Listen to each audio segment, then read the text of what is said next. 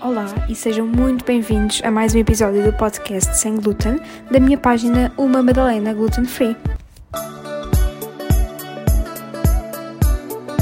Uh, olá, hoje estamos aqui uh, num, em mais um episódio com a doutora Rita Jorge, que é nutricionista da, da Associação de Celíacos. Uh, vem aqui responder-nos a algumas perguntas uh, que podem ser dúvidas de todos nós e falarmos aqui um bocadinho mais sobre alguns temas interessantes da, da doença celíaca. Bom dia a todos. Uh, o meu nome é Rita Jorge, como a Madalena já referiu, uh, sou natural de, de Lisboa. Licenciei-me uh, na altura em dietética, agora que é dietética mas na altura em dietética já em 2008, na Escola Superior de Tecnologias de Saúde de Lisboa. E ainda não tinha acabado o curso, já estava a fazer a modo um pré-estágio na, na, Associação Portuguesa de Celíacos, porque o meu trabalho final de curso foi sobre a doença celíaca, então já na altura colaborei com, com a associação. E, e, pronto, e desde então que surgiu aqui esta oportunidade e, desde, desde então, desde meados de 2008 que, que, estou a colaborar com a associação e tem sido um grande desafio porque uh, trabalhar na nutrição comunitária, uh, felizmente, permite-nos aqui muitas oportunidades de lidar não só a fazer várias tarefas a nível da, da área da nutrição, mas até mesmo um, contacto com empresas, contacto com, com as pessoas, não é? com, com os pacientes, uh, coisa que noutros locais não é possível. Um, e por isso torna-se aqui um grande desafio e bastante satisfatório, por isso é que eu muitas vezes também digo que não sou celíaca, mas acabo por ser já, já de coração, uh, porque pronto, realmente agarrei aqui este projeto e, e gosto, gosto bastante desta área. Muito bem. Uh, nós também já tivemos aqui a conversa com a, com a doutora Rita Jorge, como devem saber, na, no projeto Conversas em Glúten, uh, e havia muitas perguntas e muitas dúvidas, e agora eu pensei em pegar em algumas perguntas que também eram as minhas dúvidas, e que é normal, porque mesmo uma pessoa que seja celíaca há anos pode ter dúvidas e é perfeitamente normal. E hoje uh, as perguntas que eu venho aqui trazer à Rita são perguntas mais gerais e que me fazem muitas vezes e que certamente são, uh, são dúvidas para todos. A primeira era então a grande pergunta uh, que quase toda a gente se engana ou não sabe bem o que é. Eh, muitas vezes a mim dizem: Ah, sim, és, uh, és intolerante ou és alérgico ao glúten, não és? E eu disse: Não, eu tenho doença celíaca. Uh, e pronto, são coisas que eu tenho que sempre explicar bastantes vezes uh, e por isso acho que a doutora pode dar aqui uma explicação sobre a diferença entre intolerância, alergia e doença. Sim, elas realmente são, são, são distintas uh, ainda que uh, o tratamento possa ser comum, não é? Aqui a questão da evicção do, do, do, do, glúten, mas elas têm realmente características, cada uma delas que as diferencia e que e é importante falar-se nisso e que as pessoas tenham plena noção daquilo que realmente têm, precisamente porque um, o, o, tratamento é o mesmo, não é? Mas aqui um, o rigor, não é? As, as diferenças envolvidas no mecanismo, a própria gravidade de cada uma, elas são diferentes, não é? E por isso é que realmente é importante que cada pessoa saiba. E nós próprios notamos isso quando às vezes um, os celíacos chegam até nós. E, e, eles próprios dizem, que, ou, ou, em relação aos filhos, que ah, eh, porque é intolerante ao glúten, mas é intolerante, é celíaco. Ah, tem, tem uma alergia. Calma, são coisas diferentes, não é? Pronto. E, e até mesmo recentemente recebi o pedido de uma escola, um pedido de ajuda de uma escola, porque tinha uma criança celíaca. E depois, quando me, quando me começaram a explicar a situação, não era uma questão de doença celíaca, era mesmo uma alergia ao trigo, ou seja, são coisas diferentes, ainda que o tratamento possa ser muito semelhante, um, tem aqui componentes realmente diferentes, porque no caso da doença celíaca, primeiro que tudo, um, há algo que a distingue logo de, das outras, que é o facto de ser uma doença crónica, ou seja, a doença celíaca é para toda a vida ao contrário das intolerâncias que podem ser passageiras e das próprias alergias que podem ser passageiras, alguns casos não, mas maioritariamente, uh, no caso da alergia ao trigo, é passageira, uh, pronto, ou, ou, só aparece, ou por outro lado, há alergias que até só aparecem já mais tarde. Pronto. No caso da doença celíaca, ela é uh, crónica, ou seja, para toda a vida, tem aqui uma, lá está, uma doença autoimune, ou seja, o próprio organismo um, desenvolve anticorpos para combater o, o, o organismo, ocorre nem, na sequência da ingestão de, de, glúten e isto só acontece em indivíduos que são geneticamente suscetíveis, ou seja, que têm o gene da doença, coisa que não acontece também nas outras duas, ou seja, para ser celíaco a pessoa tem que ter o gene da doença celíaca, já nasce com este gene. O que é que okay. acontece? Depois pode a doença pode se manifestar já mais tarde, não? Ou, ou, seja, pode manifestar-se logo com a introdução do, do, glúten, normalmente por volta dos seis meses de idade, ainda que o indicado seja até um bocadinho antes, mas por norma, eh, entre ali os quatro, seis meses introduz o glúten e a criança pode até, no espaço desse tempo, até aos dois anos de idade, manifestar sintomas, mas também pode depois só aparecer mais tarde, pode não se manifestar nessa altura e aparecer já lá está, na, até na, na, infância, os 6, 7 anos, na, na fase dos potavírus e tudo mais nas escolas. Pode aparecer só, lá está, a fase de adolescente, jovem adulto, uh, não é? Como foi aqui Como um eu. que aconteceu, exatamente. Como até se pode até manifestar já tardiamente. E quando eu digo tardiamente, é muito, muito tardiamente, não é? Nós temos já pessoas a serem diagnosticadas aos 45 anos. Eu já, já vi. Uhum. Pode-se. É, e depois há aqui duas questões que é, pode realmente só se ter manifestado nessa altura, como até já se pode ter manifestado antes, mas eh, a pessoa estava aqui já há muitos anos a sofrer com esta situação, sem ter um diagnóstico concreto ou com um diagnóstico errado, porque pronto, pode ter sido diagnosticado com outra doença do foro intestinal que não doença celíaca. Uh, pronto, são aqui situações diferentes. Mas isto para dizer o quê? Que realmente a doença celíaca é crónica, autoimune, tem uma forte componente genética também e surge na sequência da ingestão realmente aqui de, de glúten, e isto sim é que é comum aos três, que é a ingestão um, do glúten. O que é que acontece esta parte aqui uh, de, de, do autoimune?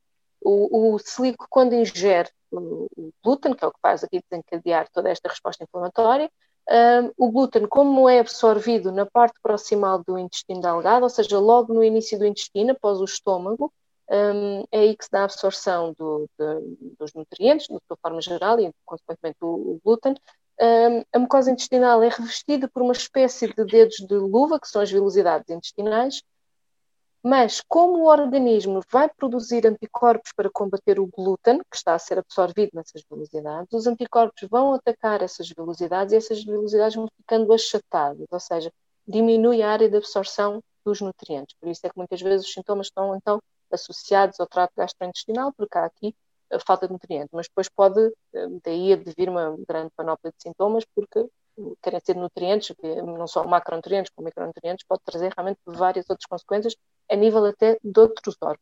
E isto é o que caracteriza então a doença celíaca. Por outro lado, a alergia, eh, que, apesar de vulgarmente dizermos que é alergia ao glúten, ela na verdade é alergia ao trigo. Porquê? Um, trigo é composto por várias proteínas vegetais, uma delas é o glúten, e no caso dos celíacos é só o glúten que lhes faz mal. No caso dos alérgicos, não é só o glúten, é? são as outras proteínas e os outros componentes do trigo. Por isso é que muitas vezes nós até vemos produtos sem glúten, mas que podem não ser aptos a alérgicos ao trigo, porque podem ter outros componentes do trigo que para o celíaco são pacíficos, mas para o alérgico não. é? E o que é que aqui consiste então nesta alergia? É também uma resposta imunitária, sim, como a doença celíaca, mas é, é, diferente, é mediada por outros marcadores, que não os mesmos da doença celíaca. Pronto, é uma, resposta imunitária, mas são diferentes as respostas. Pronto. E depois o que é que acontece? Enquanto que na doença celíaca realmente os sintomas podem aparecer no próprio dia, no, no, dia a seguir, ao fim de uma semana, de um mês, pronto, e a longo prazo trazer aqui consequências, no caso das alergias, não. Por norma, os sintomas surgem de imediato após a ingestão do, do alergénio, neste caso o trigo, costumam ser entre minutos a horas também, eh, muito, muito rápido. E tem aqui outra questão, que é, pode levar inclusive a anafilaxia alimentar, ou seja, choque anafilático, a pessoa pode morrer, coisa que na doença celíaca, felizmente isso não acontece, ou seja, pode trazer realmente consequências a longo prazo, mas um, não provoca assim a morte imediata, como no caso de uma, de uma alergia, não é? Pronto. Um, e, inclusive, na doença celíaca, nós temos que retirar não só o glúten do trigo, mas também do centeio e da cevada, não é? Nas alergias, depende, às vezes basta só o trigo, pronto. Em alguns casos é necessário também o centeio e a cevada pela questão das, de, das alergias cruzadas, mas normalmente até é só o trigo, ou seja, são aqui um bocadinho diferentes as formas também um, as formas também de, de, tratamento, porque lá está a componente proteica que faz disputar cada uma destas reações também é um bocadinho, um, um bocadinho diferente, não é? Pronto.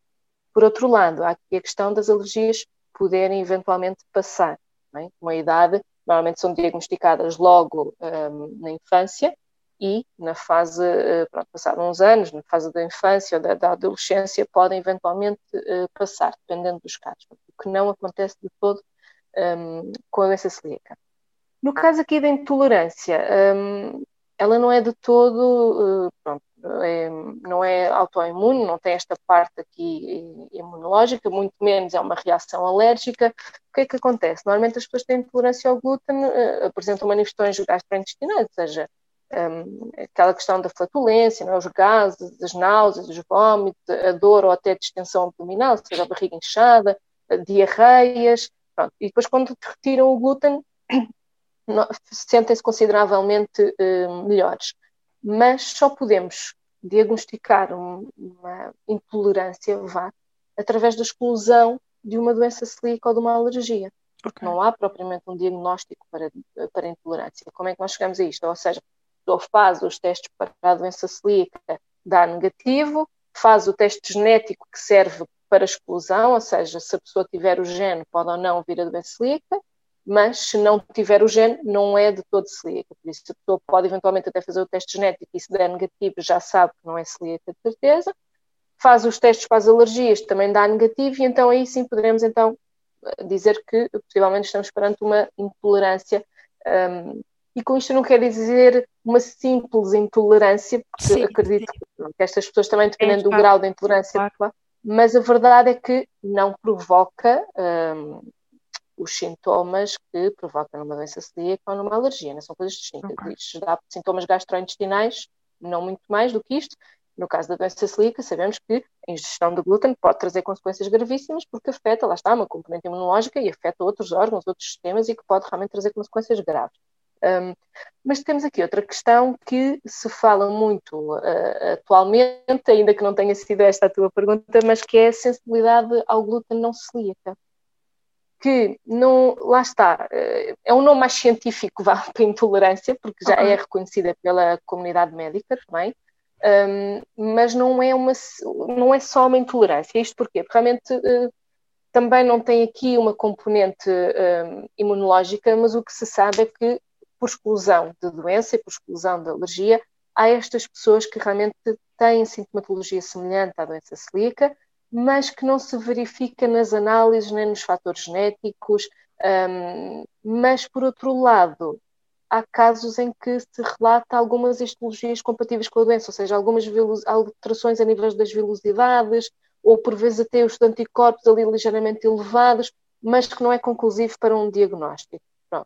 Um, e depois há aqui outra questão, que é, apesar da terminologia ser sensibilidade ao glúten não celíaca, não se sabe ao certo o que é que provoca isto, se é realmente só o glúten, se é aqui a questão do trigo, de forma geral, ou seja, não só o glúten, mas as outras componentes do, do trigo, ou até mesmo uma coisa que se fala atualmente, que é aqui os diferentes hidratos de carbono presentes nos cereais, ou seja, a questão aqui dos food maps, dos uhum. oligosacáridos, que podem realmente provocar estes sintomas e desencadear a sensibilidade ao glúten não celíaco. Ou seja, há aqui estas variantes todas que têm em comum a, ingestão do glúten, mas aqui é importante realmente, como eu estava a dizer no início, esclarecer esta diferença e a pessoa ter a certeza do que é que tem, um, porque realmente a gravidade não é, e o próprio o rigor do tratamento são diferentes. O que é importante é que na doença celíaca e na alergia seja cumprida a dieta a 100%, porque vai trazer consequências graves a longo prazo pela questão aqui da componente imunológica que está envolvida o que não acontece nas outras duas. É? Ainda assim, lá está, nunca se deve retirar o glúten da alimentação sem se fazer os exames para a doença celíaca e para um, alergia, porque senão os testes, lá está, vão dar falsos negativos e depois a pessoa vai ficar a achar que não tem nem uma coisa nem outra, que é uma intolerância ou que é uma sensibilidade ao, ao glúten não celíaco, quando pode estar perante eh, realmente aqui uma doença autoimune, não é? Ok. Pronto, acho que é um bom esclarecimento e acho, é, é mesmo uma dúvida que eu acho que é geral. E é super normal, sim. pronto. E quando é. as pessoas me perguntam, dizem, ah, sim, tu tens intolerância, não é? Tens alergia. É assim, muito, há, há muito menos pessoas a saberem o que é que é a doença celíaca. Isso é uma, uma realidade. Pelo menos com o que eu, com o que eu me deparo, acho que, acho que é Acho que é essa é a realidade. As próprias, pessoas, as próprias pessoas e os próprios celíacos, por vezes, hum, acho que se calhar um bocadinho para descomplicar, não sei, se calhar as pessoas dizem, ah, tenho uma intolerância, mas não é, não é uma simples intolerância, não é? Tem aqui esta componente imunológica que, que, que é bastante grave, não é? Que, claro. que, que é isso que, que, faz com que tenhamos tanto rigor com, com o tratamento, que é a dieta isenta de, de glúten, um, e por isso temos que, temos que chamar as coisas pelos nomes, não é? como se costuma dizer. Exato. E por isso há que dizer mesmo que se tem uma doença celíaca precisamente para permitir que mais pessoas percebam o que é a doença, que fiquem a conhecer, percebam as diferenças, um, mas acima de tudo o próprio celíaco tem que perceber essa diferença e tem que perceber aquilo que tem, que não é uma simples intolerância. Isso, uh, pronto. É a próxima pergunta. É, é uma, também foi mais uma pergunta pessoal porque uh, aconte, aconteceu uh, ou deparei-me com isso, que era basicamente porque é que esta doença uh, em nós celíacos causa uma mudança tão grande. E quando eu queria fazer esta pergunta à doutora era mais de em termos psicológicos, e que sei que já tive vários testemunhos de mães que me disseram: Ah, o meu filho sempre foi uh, super caladinho, uh, estava sempre triste, uh, e depois, quando descobriu que tinha dessa celíaca e começámos aqui a, a introduzir, a, a, começar a dieta do, isenta de glúten, ele ficou muito melhor e assim, por isso acho que era mais assim neste sentido. Sim, e isso que, que, que referes é, é perfeitamente normal, porque se formos a ver não só nas crianças, como nos adultos, mas pegando, por exemplo, no, nesse exemplo que estavas a falar das crianças, muitas vezes as crianças têm mal-estar é quando, antes de saberem que são celíacas, não é? antes de terem a certeza de um diagnóstico, as crianças um, inconscientemente um, acabam até por ganhar alguma versão alimentar. Porquê? elas estão a comer os alimentos, estão a ingerir os alimentos uh, e têm mal-estar, têm, ou têm dor de barriga, ou elas próprias não sabem explicar, lá está, são pequenas e muitas vezes são realmente tão pequenas que ainda nem falam, se for preciso, não é? Uma criança com um ano e meio, dois anos não se consegue manifestar, não consegue explicar aquilo que tem e às vezes até os, mesmo os mais crescidos não conseguem explicar e então é normal que tudo isso um, associado depois ao facto de lá está haver carências vitamínicas e minerais, que aí depois já entra noutro, noutro aspecto que não, não, é a minha, não é a minha área, mas que sabemos que ainda agora no, no, no encontro foi falado sobre essa questão, as, as, alterações que pode haver mesmo a nível neurológico das carências vitamínicas e minerais, uh, mas nós sabemos que isso traz consequências, não é? E tudo isso afeta o organismo, mas principalmente pela questão aqui do mal-estar, tanto na criança como no adulto, é, um, é normal que isso faça com que a criança fique mais prostrada, um, lá está, não, não, não, mais triste, mais desanimada, mais parada, não é? Porque também não tem energia para se mexer, porque lá está, tem carências vitamínicas, carências minerais, tudo isso faz diferença, os, os, nutrientes não são ser absorvidos na sua totalidade, e depois, claro, com em, uh, o tratamento, que felizmente, ao contrário de, lá está, de outras doenças, na doença celíaca a dieta é o único tratamento, não precisa de fazer medicamentos, nem, nem outro tipo de, de coisas, um, as velocidades regeneram, ou seja, recuperam, voltam a absorver os nutrientes e por isso é normal que a criança ganhe ali uma vida não é, que, que não tinha antes. E se nós formos a ver, isto também acontece nos adultos, porque imagina, quer dizer, imagina, não, não precisas ficar de imaginar, lá está, porque também passaste por todo este processo que depois diagnosticada já em idade, adulta, não é? Qual é a pessoa que gosta de se sentir mal, de se sentir desconfortável, de ter dores, uh, ou até uma... Estar sempre a ir à casa de banho Exatamente. Qual é a pessoa que gosta, não é, de se sentir desconfortável porque até começa a evitar sair porque ah, eu não posso ir para ali porque vou, vou ter vontade de ir à casa de banho e depois não, não estou em casa. Tudo isto, não é? E, e isto os psicólogos haverão certamente saber explicar melhor do que eu. Um, tudo isto afeta a, a, a, pessoa, não é? Tudo isto desanima, tudo isto faz com que provoque até depressões em alguns celíacos já em fase adulta, que são diagnosticados já tardiamente, porque são muitos anos aqui a pessoa, como eu explicava há pouco, tanto pode aparecer mais tarde, como já pode se ter manifestado antes, mas não foi diagnosticado, então a pessoa dá ali anos a sofrer com, com isto, não é? Por isso é normal que isto desanime. E claro que depois, com o tratamento, vê-se francas melhorias, não é? E nisso também saberás, também, obviamente, dizer o teu testemunho, porque Sim, a pessoa recupera, a pessoa lá está. Um, muitas vezes no, em fase adulta temos, uh, principalmente nas mulheres, temos mulheres com anemia, logo o facto de estar, de estar com uma anemia, não haver absorção de ferro na sua totalidade, provoca o cansaço, é? a pessoa está cansada, não tem vontade quase que se levantar da cama, não tem vontade de trabalhar, de, do que quer que seja.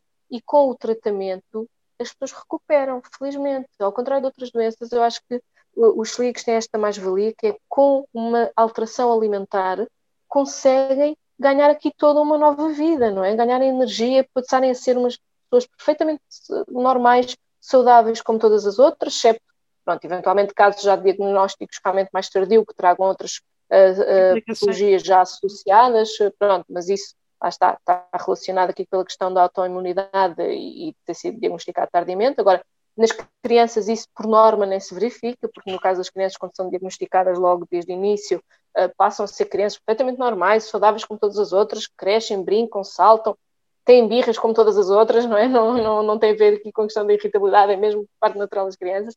Por isso, e, e nos adultos é igual, nós vemos que realmente as pessoas uh, passam a ser pessoas perfeitamente normais, não é? Já, já não tem aquela questão do constrangimento de, por causa dos sintomas gástricos ou intestinais e, e ganham toda uma nova vida. Muito bem. Um, a outra pergunta, outra dúvida que também é, é, me fazem muitas, muitas vezes esta pergunta, e eu também tenho essa pergunta, porquê? Que é a intolerância à lactose com a relação à doença celíaca. Uh, não sei qual é a relação, mas pronto, a doutora vai explicar, mas basicamente porque eu também comecei a perceber uh, já há, um, há uns tempos atrás, e eu também já disse isto, que uh, pronto, que realmente estava aqui o leite. Eu nunca, nunca, sempre vi leite normal, não é?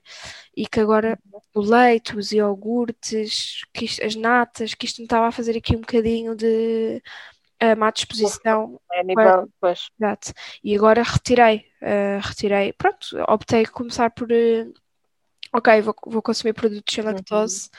e, e ver como é que me sinto. E realmente sinto-me, ou seja, estou muito melhor de, dessa, dessa parte, porque pronto. É, é, é, normal, até porque, eh, primeiro que tudo, a intolerância à lactose eh, caracteriza-se por uma, uma, um decréscimo da produção da lactase. A, a, para já, a lactose é o açúcar do leite, não, é? não tem nada a ver com o glúten, nem pouco mais ou menos, não é? são coisas completamente distintas. Um, a lactose é um açúcar do leite, nem sequer é proteína do leite, que isso depois também é outra questão, que é há alergia às proteínas Sim, do leite e há intolerância é. Uhum. São coisas distintas que as pessoas também confundem muito. Pronto. Intolerância à lactose é uma intolerância ao açúcar do leite. Que é que acontece? Ao longo da nossa vida, mesmo independentemente de ser celíaco ou não, está comprovado que ao longo da nossa vida nós vamos diminuindo a capacidade de produzir a lactase. E a lactase é a enzima que vai degradar a lactose nos seus açúcares mais simples, é?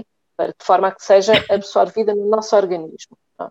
Ao longo do tempo, nós vamos tendo menos, menos produção de lactase, o que faz com que atualmente cerca de 70% da população mundial seja intolerância à lactose. Está comprovado um, que nos mamíferos, de forma geral, isto acontece, e como nós somos dos únicos mamíferos a realmente a beber, um, a beber leite de, de, vaca, não é? Um, realmente ganhamos aqui esta intolerância. Se olharmos depois em específico para os celíacos, isto faz ainda mais sentido, porque a enzima a lactase, eh, ou melhor, como eu estava a dizer há pouco, as velocidades intestinais, onde dá a absorção dos nutrientes, elas vão ficando achatadas com a agressão aqui dos anticorpos ao glúten, não é? Pronto, esta parte aqui da reação inflamatória do, do, do autoimune no intestino que é que acontece? Como as velocidades intestinais estão a ser danificadas, não é, pela questão aqui, pela condição da doença celíaca, vai provocar ainda mais o déficit da produção da lactase, porque a lactase é produzida para, para degradar aqui a lactose. E com esta produção de anticorpos acaba por afetar também aqui a produção da lactase. Por isso é que cerca de estima-se que cerca de 50% dos celíacos apresentem uma intolerância à lactose secundária numa fase inicial do diagnóstico. Agora, quais são aqui, realmente, o que é que pode ser aqui um bocadinho diferente? Para já, se estivermos a falar de crianças que são diagnosticadas logo uh, na infância, provavelmente não vão desenvolver intolerância à lactose, porque aqui a agressão intestinal foi durante pouco tempo uh, e felizmente pode não ter afetado muito. Pronto, ou mesmo que tenha afetado, um, com a dieta as velocidades vão recuperando e por si só então o celíaco também eventualmente uh, volta a recuperar a produção da lactase, não é? Pronto, e volta a poder ingerir alimentos com, um, com, com, lactose. No caso de um celíaco uh, adulto, que foi diagnosticado só em fase adulta e que teve ali muitos anos a haver esta agressão intestinal, há uma maior probabilidade de realmente desenvolver aqui uma intolerância à lactose, porque lá está, houve muitos anos aqui de agressão intestinal e por isso afetou a produção da, da lactase, não é? e por isso, se calhar, pode ser até mais difícil de voltar a conseguir uh, ingerir alimentos com, com lactose, está bem? Mas depois também há aqui outra questão, que é, vai depender, como o próprio nome diz, isto é uma intolerância tal como eu estava a falar há pouco da intolerância ao glúten, ou seja, isto é uma intolerância, ou seja, vai depender da tolerância de cada pessoa, não há propriamente um rigor na dieta como há numa doença celíaca. Há pessoas que apenas não toleram o leite, pronto, e que mudam para um leite sem lactose ou para uma bebida vegetal e fazem a sua vida normal, mas conseguem comer queijo, conseguem uh, conseguem comer natas, como estavas a dizer há pouco. Porquê? Porque a quantidade de lactose depois nos derivados, nos derivados dos laticínios, é muito reduzida. Principalmente se estivermos a falar da manteiga e das natas, tem uma quantidade muito reduzida de lactose. Pois, Pronto. também já, já ouvi essa, essa explicação. O, uhum. é, o queijo fresco e o requeijão podem até ter uma proporção maior, mas ainda assim, comparado com o leite, é mais pequena. Pronto, claro. uh, e se estivermos a falar do queijo flamengo, ainda mais pequena é, e das natas e manteigas por aí fora. Ou seja, há pessoas que conseguem tolerar, e até mesmo os iogurtes, têm uma proporção de lactose menor, e por isso há pessoas que conseguem tolerar os iogurtes, outras porque só bebem um iogurte e assim dia não, outras que se calhar como bebem todos os dias já não conseguem beber um iogurte normal todos os dias e tem que ser sem lactose. Ou seja, isto vai depender muito de cada pessoa. Ao contrário da doença celíaca, que tem que ser uma dieta rigorosa, na intolerância à lactose, uh, não. Pronto, é, é, se a pessoa conseguir tolerar o queijo e os iogurtes, as manteigas, por aí fora, deve continuar a comer e substitui então só o leite. Até porque depois aqui há outra questão, que é, o nosso organismo é preguiçoso. É? Por norma, o nosso organismo é preguiçoso. Se nós lhe damos já alimentos que têm a lactose já degradada na sua forma simples, em que não vamos precisar da lactase, ele ainda menos a vai produzir. E quanto menos ela produz, menos vai produzir por aí fora. Ou seja, há de chegar a um ponto que realmente, se a pessoa não fizer de todo uma ingestão de lactose, nunca mais vai conseguir recuperar e voltar a ingerir alimentos com lactose. Ou seja, isto passa a ser para o resto da vida. Pronto. Por isso vai depender muito da intolerância à pessoa. Por isso é que eu nas consultas aconselho sempre, se a pessoa tolerar o queijo, os iogurtes, por aí fora, deve continuar a ingerir na sua versão normal precisamente para que o organismo continue a produzir lactase, ainda que em menor quantidade, porque tem menor teor de lactose, mas, mas produz, obriga o organismo a produzir a lactase, porque senão ele vai se tornar preguiçoso e vai chegar a um ponto que aí não vai de todo conseguir. Tolerar, exato. Ok. Um, aqui a última, a última pergunta uh, que eu pelo menos tinha aqui planeado, que é sobre a, a famosa questão de uh, o glúten estar na moda sobre se faz mesmo sentido para, claro, alguém que não é celíaco e intolerante ou alérgico, retirar o glúten uh, e porque é que o glúten, retirar o glúten em pessoas que não têm nenhuma destas patologias uh, está tão na moda? Sim, primeiro que tudo, um, há aqui importante esclarecer que muitas vezes estas pessoas que retiram o, o, o glúten porque acham que lhes faz mal, não fazem sequer um rastreio à doença celíaca Exato. ou a qualquer uma das outras patologias. Não é? Logo aí é gravíssimo, porque lá está, não, não fica depois sem saber uh, o que é que tem, não é? Sim. Porque não há nenhum estudo científico que indique que, que, retirar o glúten traga qualquer tipo de benefício, não é? A uma pessoa que não tem uma patologia relacionada com o glúten. Pois. O que é que acontece? As pessoas dizem, sim, sim, eu tirei o glúten e sinto-me melhor, Ok, mas se calhar ela tem uma patologia relacionada com a ingestão de glúten, não está diagnosticada. Por isso, não, porque não há nenhum estudo que indique que uma pessoa saudável, que não tenha nada em, com nenhuma patologia relacionada com o glúten, traga qualquer tipo de benefício. Agora, há outras patologias que realmente nós verificamos que, que está a ser estudado e que o, o, retirar o glúten pode trazer algum benefício. Mas lá está, tem uma patologia por trás. Agora, uma pessoa saudável não traz qualquer benefício. Mas o que é que isto acontece? É que realmente está na moda, está na moda, está na moda porque temos figuras públicas que são reconhecidas a nível não só nacional, outras a nível mundial, não é? E, e isto é difundido, aqui a dieta isenta de glúten é difundida como uma característica, um sinónimo de uma dieta saudável, não é? Que, uh, que ajuda a perder peso e, e depois ainda por cima, lá está, como são figuras públicas a falar sobre isto, isto acaba por ser tema nos órgãos de comunicação social. Não, mas isto não está de todo correto, porque falar que associar o glúten a uma, uma dieta de emagrecimento não faz qualquer sentido. Não, é? não, existem qualquer tipo de evidências desse efeito. Pelo contrário, se nós pensarmos bem, o, o glúten está presente no, no, trigo, no centeio e na cevada. Não é uma, uma componente proteica que está presente nestes três cereais. Ou seja, ele está no pão, nas massas, nas bolachas, cereais pequeno almoço, está nos bolos, não é? da pastelaria ou feitos em casa, tanto faz, mas está muito presente no, no, nos produtos normalmente associados a fast food ou produtos associados com alto valor calórico, mas para todos estes produtos já há substitutos, ou seja, já há eh, bolos sem glúten, há uh, bolachas sem glúten, há chocolates, há, ou seja, há toda uma panóplia de oferta de produtos, não é?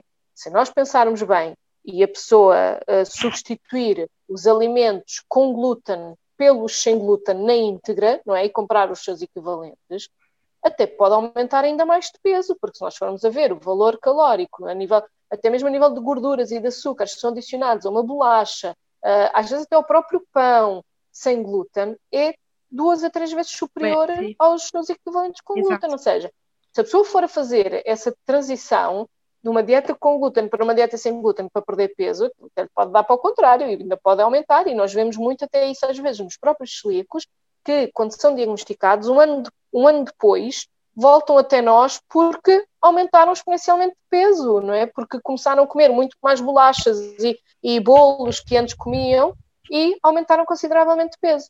Agora, se nós pensarmos, por outro lado, que a dieta isenta de glúten nos permite fazer aqui uma alimentação mais saudável, porque o celíaco, para um, evitar uh, aqui a preocupação de, do, glúten, do, do, glúten estar presente nos produtos e acabar por comprar produtos naturalmente isentos e fazer aproveitar até esta mudança de hábitos alimentares para fazer uma alimentação mais saudável, comprar menos produtos processados e comer mais dos outros alimentos da roda dos alimentos, porque olhando para a roda dos alimentos, maioritariamente ela é isenta, de, é composta por alimentos isentos de glúten, não é?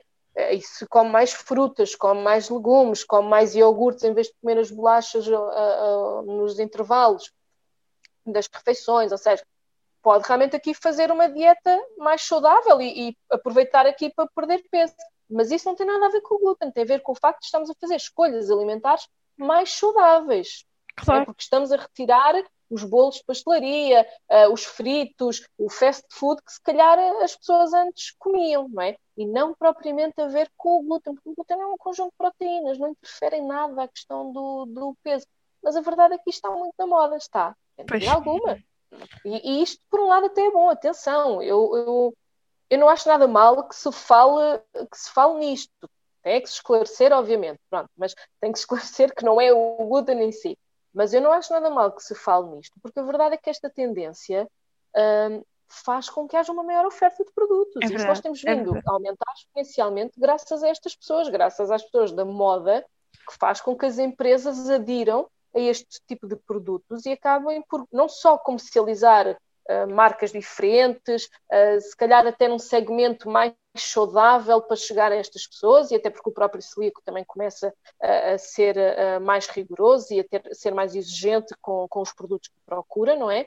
Uh, mas isto faz com que haja uma maior oferta, deixe de ser aquele nicho pequeno de mercado e, e, as empresas começam a pensar não só no celíaco, mas nestas pessoas da moda e acaba por abrir aqui uma, uma, uma porta para, para eles um, e faz com que até haja uma maior competitividade a nível até de preços, não é? Ou seja, eh, como há mais oferta, acaba por também diminuir o preço dos, dos produtos e isso acaba por ser vantajoso para o celíaco. Pronto. Claro. Temos é que realmente aqui esclarecer, principalmente para quem nos está a ouvir, que realmente uh, uh, a dieta isenta de glúten não é necessariamente uma dieta para perda de peso. Podemos aproveitar para isso, mas não tem nada a ver com o glúten, tem a ver com escolhas alimentares saudáveis que vamos aproveitar, que até para o celíaco é mais fácil, porque lá está, não corre tanto o risco de, de comprar um produto que tenha glúten nos seus ingredientes, porque faz uma alimentação mais natural. Isso sim. Mas, mas não é de todo mal esta tendência, atenção, eu acho que isso abriu aqui Pode umas novas oportunidades. Positivos.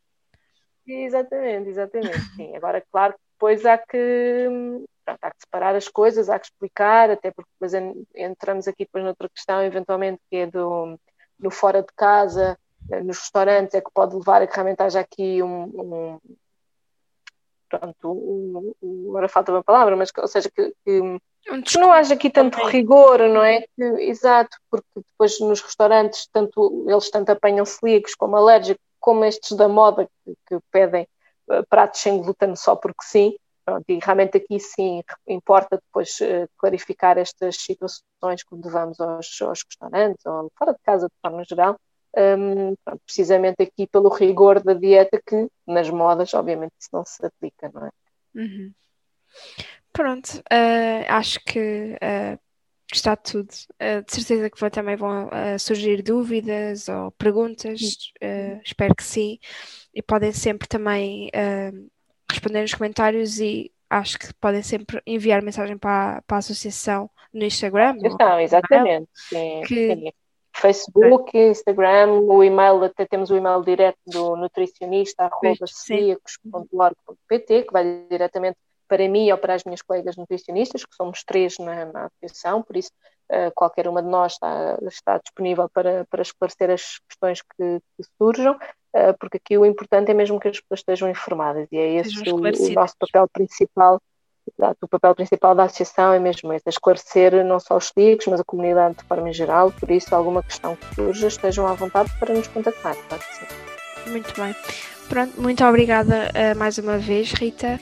Uh, obrigada, que, é, é, ótimo que estas, falarmos sobre estas questões. É, é mesmo, é, para mim mesmo fico muito mais esclarecida e, e acho que toda a gente vai ficar mais esclarecido uh, quem ouvir o podcast e espero que, espero que ouçam, espero que gostem e até ao próximo. Obrigada. Obrigada, bom trabalho.